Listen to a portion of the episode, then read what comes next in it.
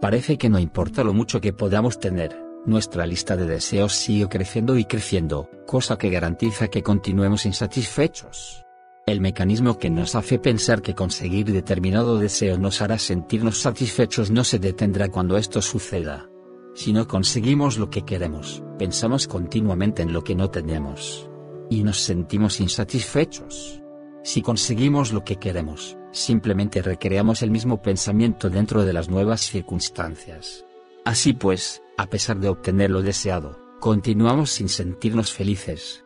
No puede encontrarse la felicidad cuando uno siempre está suspirando por deseos nuevos. Por suerte, existe una manera de ser feliz.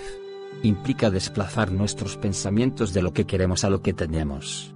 En lugar de desear que tu cónyuge sea diferente, intenta pensar en sus maravillosas cualidades.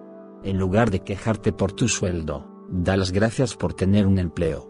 En lugar de desear haber podido irte de vacaciones, piensa en lo mucho que te has divertido en un lugar más cercano a casa. La lista de posibilidades es interminable.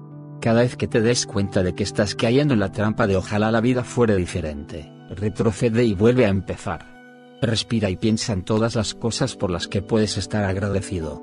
De todos modos, cuando uno pone los pies en el suelo y trabaja de acuerdo con sus posibilidades, consigue muchas de las cosas que quiere. Hazte el propósito de empezar a pensar más en lo que tienes en lugar de en lo que quieres. Si lo haces, la vida te parecerá mucho más agradable. Tal vez por primera vez en la vida, sabrás qué significa sentirse satisfecho.